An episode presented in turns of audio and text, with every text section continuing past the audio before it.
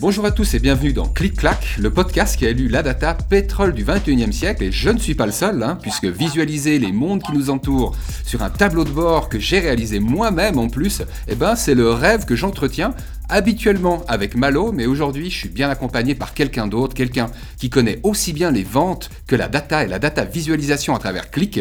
J'ai nommé Michael aka Side. C'est également le même Side avec qui je faisais un autre podcast dénommé Nip Sales. Donc c'est un petit peu à la suite de tout ça que je te dis bonjour Side. Salut Mike. Salut Marco, oui, un grand plaisir d'être là. Oui, side, je dis toujours SYDE, donc quand j'entends side, je dois toujours le dire parce que sinon les gens ils rajoutent un i. Oui, c'est mon Twitter handle depuis très longtemps et c'est vrai qu'on se connaît depuis pas mal de temps, Marco. Je crois qu'on se connaît sur les champs de, sur les bancs de l'université en 2000, donc euh, on a plus de 20 ans de connaissances. Et puis ça fait des années qu'on échange hein, des trucs, euh, nos chiffres de vente, euh, comment finalement rémunérer d'autres vendeurs, toutes nos astuces, soit en podcast, soit par téléphone ou par d'autres moyens encore. Et aujourd'hui, j'avais une belle occasion, hein, après les trois épisodes euh, tournés de Click Clack Podcast avec Malo, de pouvoir mettre un petit peu en pratique hein, tout ce qu'on a pu euh, dire et ce que Malo a pu enseigner jusque-là. Vous vous souvenez, hein, on avait travaillé sur la grippe Food and Beverage Sales Dashboard. C'est moi qui avais galéré tout un dimanche pour pouvoir préparer en fait ces feuilles d'analyse qu'aujourd'hui j'aimerais bien pouvoir montrer à mon compadre Side. Alors autant avec sa casquette de vendeur qu'avec sa casquette de fan de click, parce que c'est un habitué de la data visualisation. Et puis d'ailleurs, j'avais assez envie de te demander, mais comment tu as débarqué euh, dans le monde de l'analyse euh, Je pense pas que c'était à travers Click, mais ton histoire avec Click, en fait, ça date de quand? Bah, Elle date de pas mal de temps maintenant. Hein. Je crois qu'on l'a installé euh, à l'Eurastar où je travaille en 2012 ou 2013, je me souviens plus. Il faudra demander à Click. Et on a, on a, on a Oracle, donc un ERP Oracle, un peu comme SAP. Hein. Et avec cet ERP, bah, on avait besoin de visualiser des données. Ah, donc il y a de la BI avec Oracle, mais c'est compliqué comme avec SAP. Donc on a choisi Click, un, pour sa simplicité, et il y a plus de 8 ans. Et après 8 ans, on l'utilise encore. Et c'est vrai que si je regarde les logiciels que mes vendeurs et moi-même on utilise de manière euh, régulière, je vais dire au minimum une fois par jour ou une fois tous les deux jours, Click en fait partie. Donc je suis très content euh, parce que ça a permis vraiment bah, d'être utile pour tout le monde.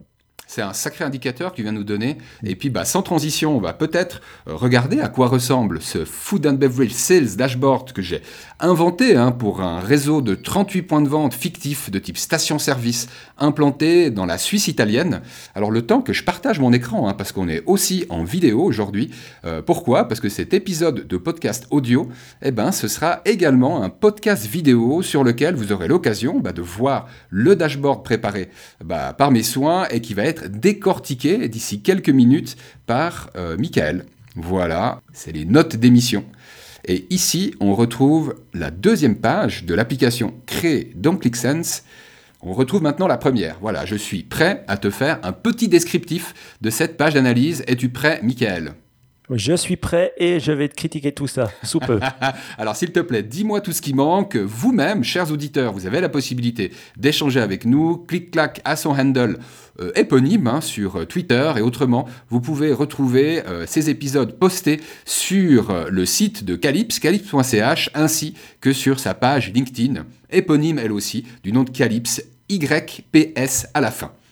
Allez, je commence avec les boissons en fait, hein, puisque j'ai euh, connu pas mal de boissons, des catégories boissons par le passé, c'est là-dessus que j'ai fait un focus. Et donc cette première page, Annual Sales pour les Beverage and Beverage Only, qui regroupe bah, en fait tous les types de boissons. Hein. Euh, allez, des boissons euh, énergisantes, au thé froid, en passant par la bière. Il y a également quelques produits laitiers. Et donc ce réseau de stations-service, que nous comparons entre l'année N et l'année précédente, N-1, eh ben, il a réalisé Oula, attends, là je crois que je suis sur une sélection. Je ne suis pas sur la totalité du chiffre d'affaires là. Bizarre, bizarre. Tu sais quoi? Par acquis de conscience, je vais revenir sur l'application de départ. Car je vous rassure, j'avais travaillé mes chiffres et je suis assez certain que ce n'est pas les bons chiffres. Ben, là, là, tu montres vraiment un, bon côté. C'est que quand tu sélectionnes quelque chose, la première chose à faire attention, c'est que tu dois sélectionner les bons chiffres. Tu dois sélectionner souvent, on a des, euh, des, des, codes compagnie, on a des codes de centre de profit, on a des codes de centre de, de, de, de coût.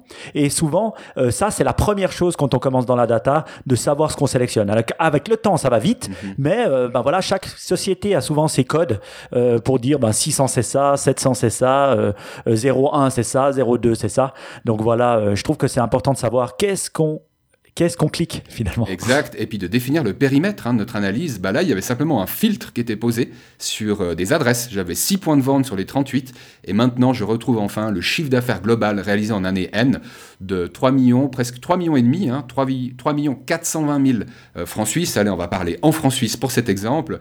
Un peu meilleur que l'année précédente, hein, puisqu'on était à 3 250 000 de chiffre d'affaires total, qui a été réalisé en vendant euh, 1 630 000 unités hein, de contre un peu moins d'un million six cent mille l'année précédente. Euh, ceci en fait en listant en tout et pour tout sept références de plus. Alors attention, hein, dans la vie d'un magasin et d'un réseau de magasins, il se passe plein de choses en une année. Donc si ça se trouve, il y a 40 euh, références qui sont sorties de l'assortiment et puis il y en a 47 nouvelles qui sont rentrées. Le différentiel entre 40 et 47 étant de 7.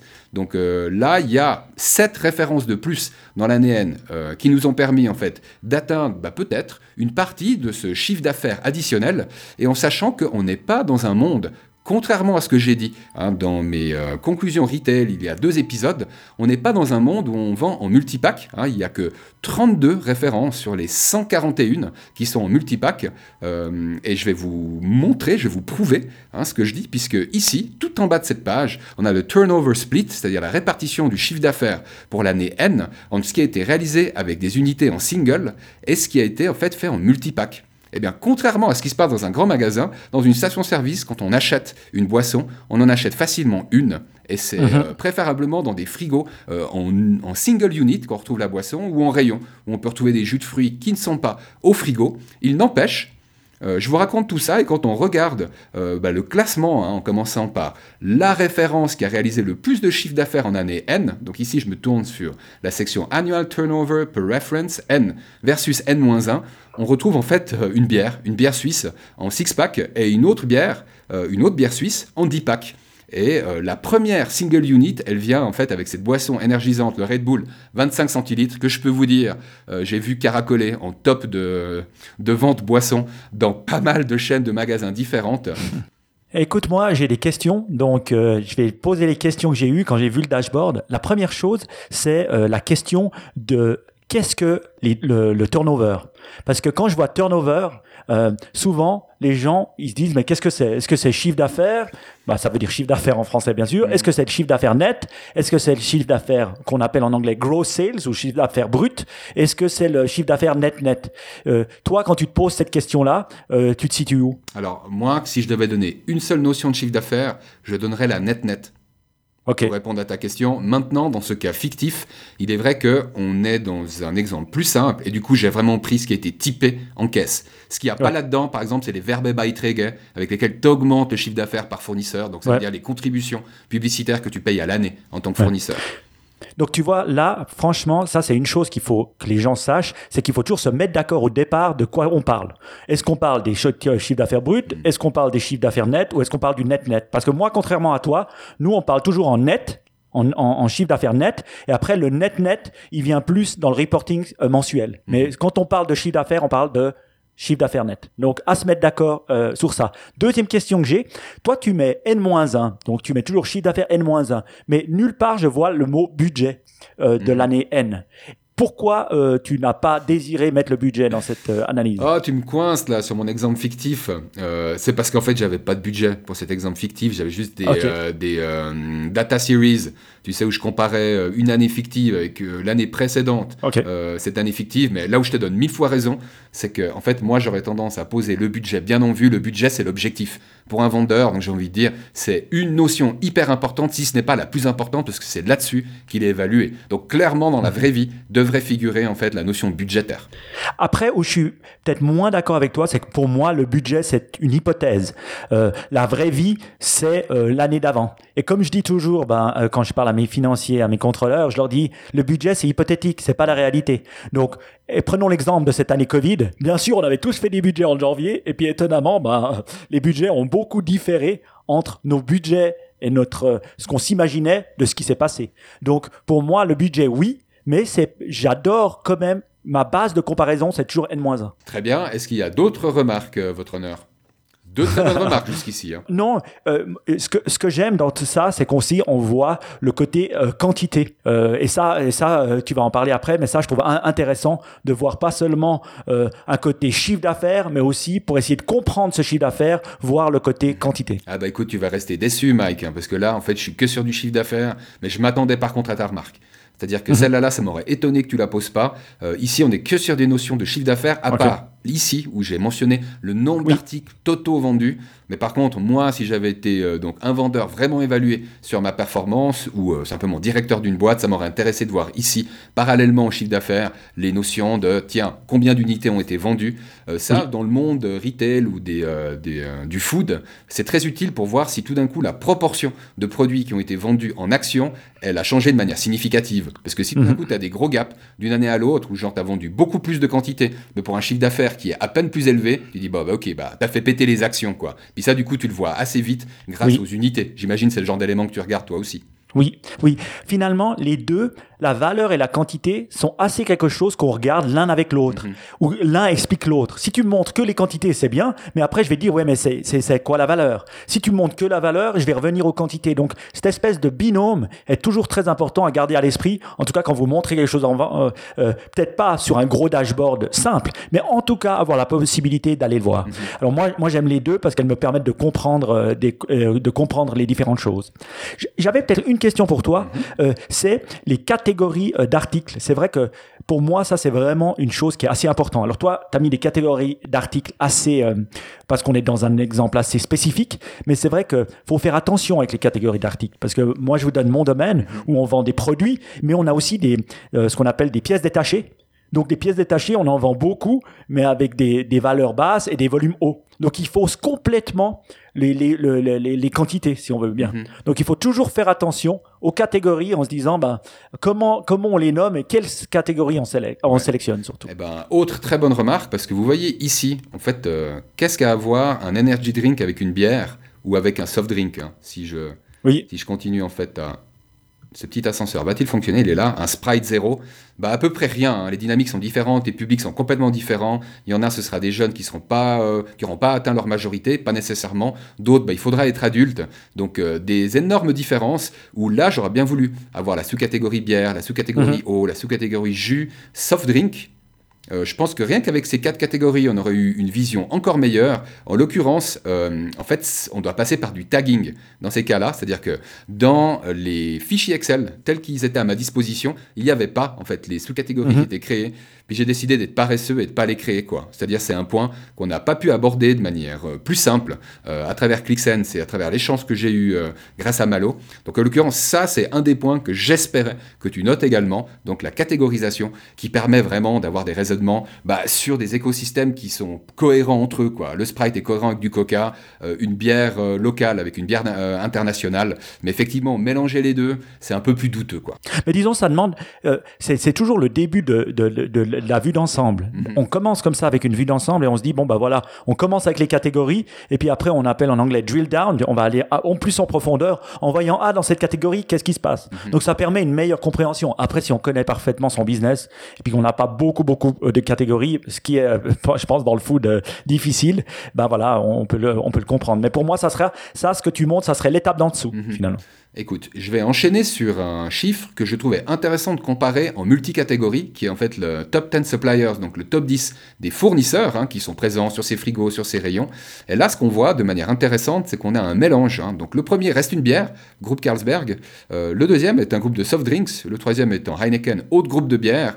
Ici, en fait, on a un mélange, hein, parce que Nestlé vend principalement de l'eau, mais également des jus, des autres soft drinks. Red Bull, c'est la monomarque. Donc moi, je suis assez mhm. impressionné par la, le, le placement de Red Bull et d'Unilever, parce qu'ils arrivent en monomarque, les gars, c'est-à-dire ici c'est Red Bull, ici c'est Lipton, et puis réussir à bah, atteindre un top 10 euh, et donc euh, vraisemblablement pas loin du million de chiffre d'affaires hein, sur euh, les 3,5 que je vous ai présenté tout à l'heure, je trouve que ça présente des marques fortes, quoi, en sachant que les autres groupes, vous devez les connaître, peut-être pas Ramsayer, qui est un groupe de jus de fruits qui est très large au niveau de ses jus de fruits, mais qui a en fait plusieurs sous-catégories de jus, c'est pour ça que je ne les mettrai pas dans le même, allez, au même niveau que Red Bull et Unilever, eh bien on se retrouve enfin avec Rivella, hein, qui est le neuvième avant tous les autres, qui constitue en fait avec moins de 200 000 francs euh, moins de 3 500 000 de chiffre d'affaires annuel, bah, genre de l'ordre de 5%. Quoi. Donc avec 9 fournisseurs, on réalise de l'ordre de 95-95% du chiffre mhm. d'affaires. Ce que je trouvais mhm. assez intéressant, je conclurai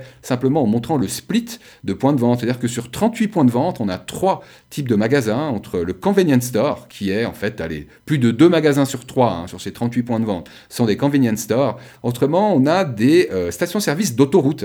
Alors celles-là, là, il y en a très peu. Il y en a de il y en a deux ou trois. Mais par contre, vu le volume qui est réalisé, euh, même sans les bières, hein, parce que c'était une période où euh, euh, bah, il n'y a pas de bière qui est vendue en autoroute, eh ben, ils font clairement plus que la quelques dizaines de shop frontières qui, eux, ne réalisent que 12% du chiffre d'affaires. Puis j'avais assez envie, allez, pour le petit y de montrer ce que ça peut donner au niveau d'une map. Ça donne joli au début normalement, mais je crois qu'on est en train tellement d'utiliser de bande passante avec l'enregistrement que du coup il a un petit peu de peine avec le zoom qu'il fait habituellement, mais où on retrouve en fait les 38 points de vente. Hein, ça, c'est la Suisse italienne.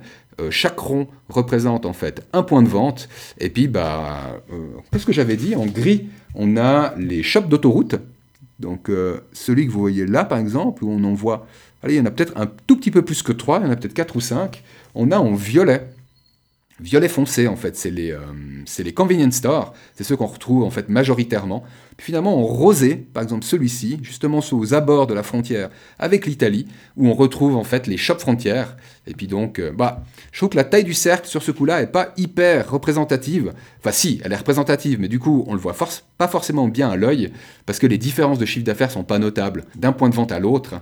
Euh, mais il n'empêche qu'on voit, par exemple, que celui que je suis en train de cliquer au niveau de Balerna. Le gros violet, là, eh ben, il a quand même un chiffre d'affaires euh, global qui est plus intéressant que le petit que je prends là, hein, qui serait justement un rosé, donc un shop frontière, et puis qui réalise un chiffre d'affaires moins élevé.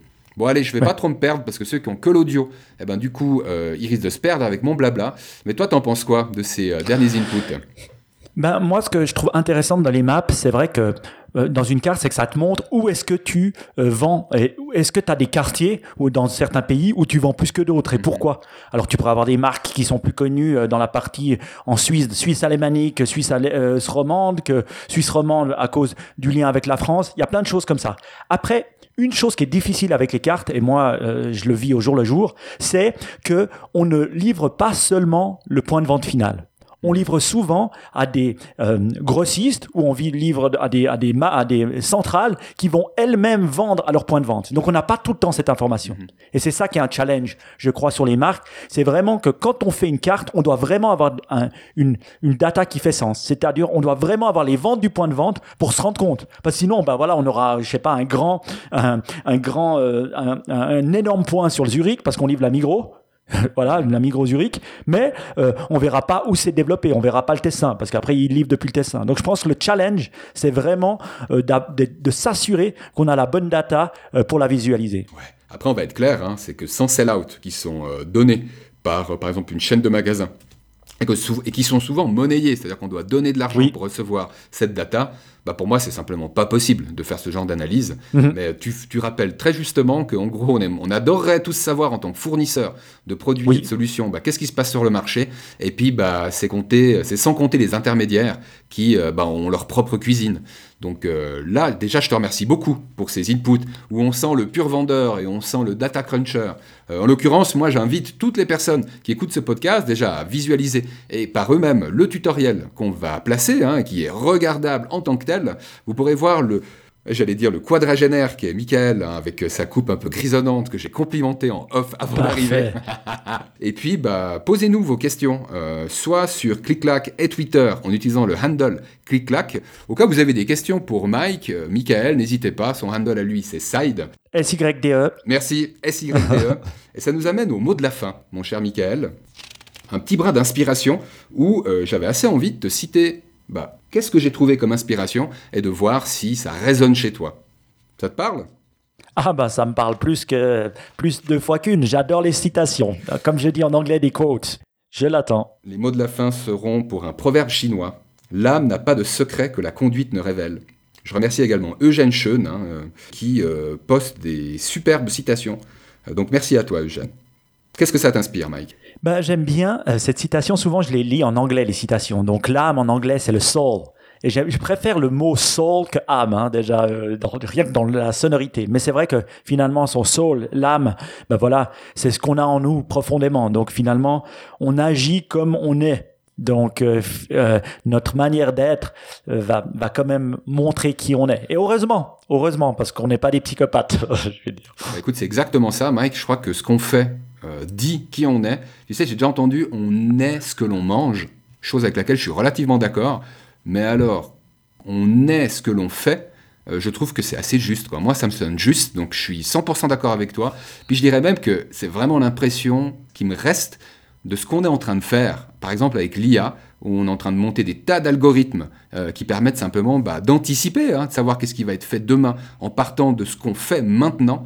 Et donc, c'est plus actuel que jamais. Ce proverbe chinois qui doit avoir quelques milliers d'années a à mon avis encore quelques millénaires tranquilles devant lui.